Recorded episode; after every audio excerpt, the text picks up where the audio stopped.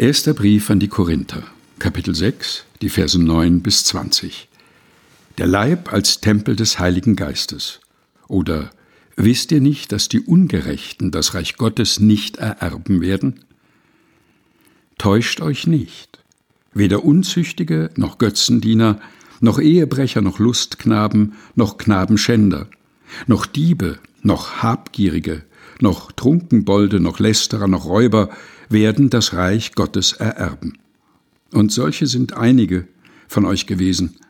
Aber ihr seid reingewaschen, ihr seid geheiligt, ihr seid gerecht geworden durch den Namen des Herrn Jesus Christus und durch den Geist unseres Gottes.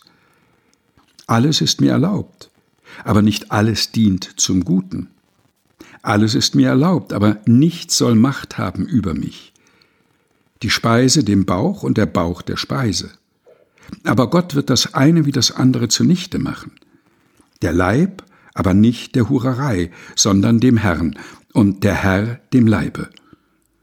Gott aber hat den Herrn auferweckt und wird auch uns auferwecken durch seine Kraft.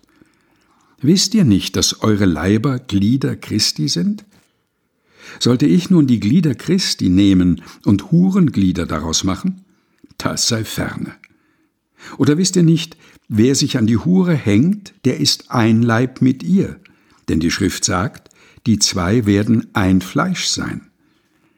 Wer aber dem Herrn anhängt, der ist ein Geist mit ihm. Flieht die Hurerei. Alle Sünden, die der Mensch tut, sind außerhalb seines Leibes.